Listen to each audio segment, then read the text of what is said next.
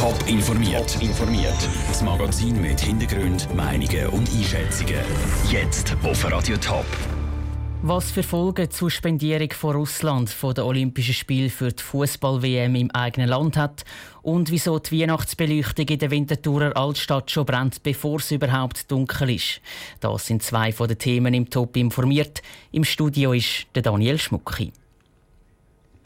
Die russische Nationalhymne ist bei den Olympischen Winterspielen im südkoreanischen Pyeongchang nicht zu hören.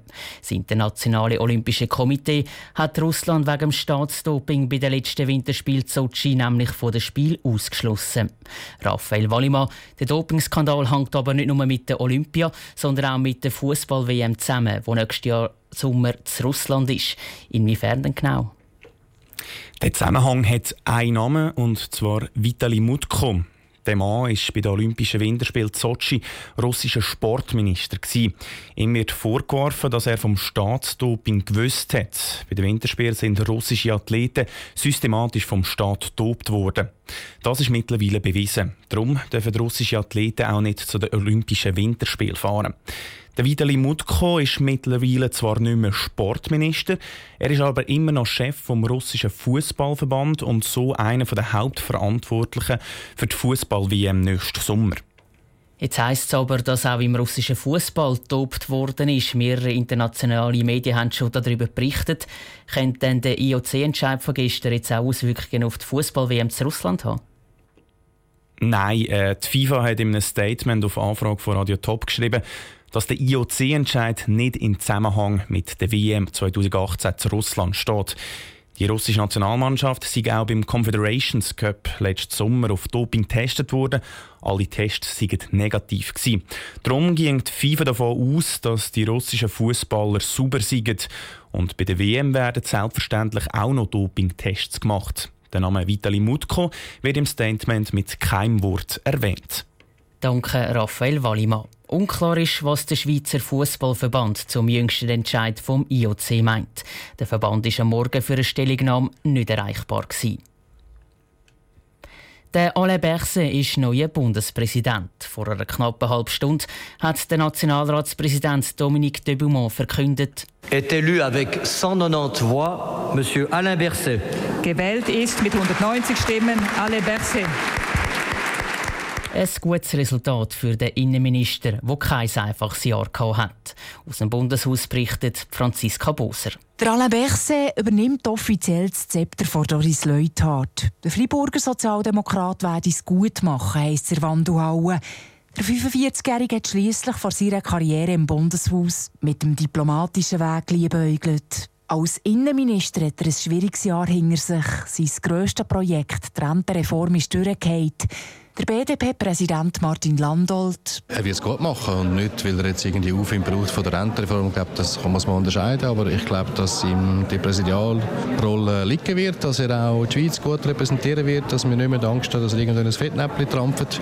Und darum bin ich zuversichtlich, dass wir Freude haben werden an ihm. Freude haben aber nicht alle am neuen Bundespräsident. Für den FDP-Nationalrat Hans-Peter Portmann hat sich der Alain Berset zusammen mit der Doris Leuthard nämlich einen riesigen Fauxpas geleistet. Als bisheriger Vizepräsident sei er mitverantwortlich, dass die Schweiz Kohäsionsmilliarden der EU ohne Bedingungen versprochen Ich zweifle im Moment ein bisschen an der Loyalität zu den Bundesratsentscheid, zum Kollegialprinzip.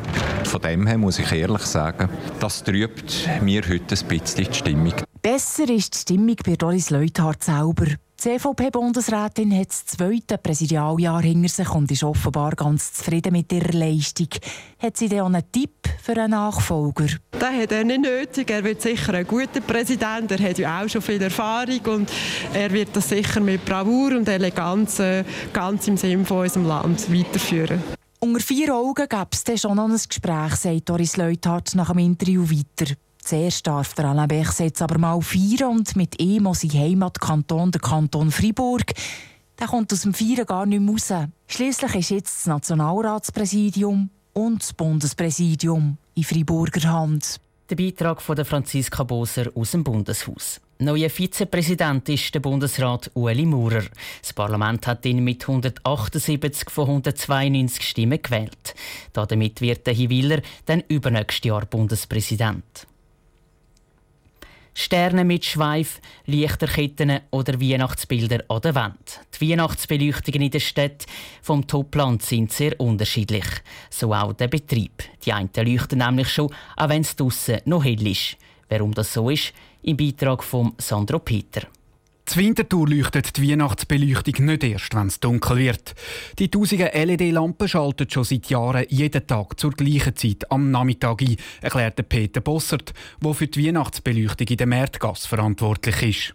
Seit Jahrzehnten stellen wir die Weihnachtsbeleuchtung am 4 Uhr ein, weil wir ja nicht können wissen ob es ein trüben oder ein heller Tag ist. Es fängt am 4 Uhr an leuchten und leuchtet bis zum Abend um die 12 Uhr je nach Wochentag. Das steuern wir ein bisschen steuern. Manchmal leuchtet die Lampe dann halt, wenn es noch hell ist. Ein grosser Unterschied bei den Stromkosten mache ich das nicht, betonte Peter Bossert. Die LEDs brauchen sowieso nur sehr wenig Strom. Anders funktioniert das in Schaffhausen. Dort wird die Weihnachtsbeleuchtung vom Kraftwerk aus gesteuert, sagt der Verantwortliche bei SH Power Tobias Volpon. Dort hat es einen Lichtsensor auf dem Dach und wenn die Dämmerung kommt, dann schaltet dort die Weihnachtsbeleuchtung ein.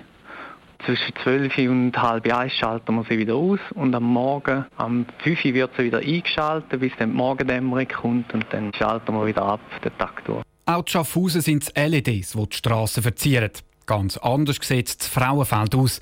Dort werden die Bilder an die Fassade projiziert. Das funktioniert sowieso erst, wenn es dunkel ist, erklärt der verantwortliche Heinz Egli. Die Weihnachtsbeleuchtung sei auch mit der Strassenbeleuchtung gekoppelt. Das fängt natürlich an bei der Dämmerung und hört dann auf, wenn die Strassenbeleuchtung wieder abschaltet. Bis um Mitternacht circa brennt das. Für am Tag hängen Silhouetten über der Straße und die brauchen keinen Strom. Und auch wenn die Weihnachtsbeleuchtung in jeder Stadt etwas anders funktioniert, auf den Stromverbrauch schauen alle Verantwortlichen. Der Sandro Peter hat berichtet. Bei den Betriebszeiten der Weihnachtsbeleuchtungen gibt es übrigens auch Ausnahmen. So werden die Beleuchtungen zum Beispiel an Sonntagsverkäufen manchmal den ganzen Tag lang eingeschaltet gelassen. Top informiert, auch als Podcast. Mehr Informationen gibt es auf toponline.ch.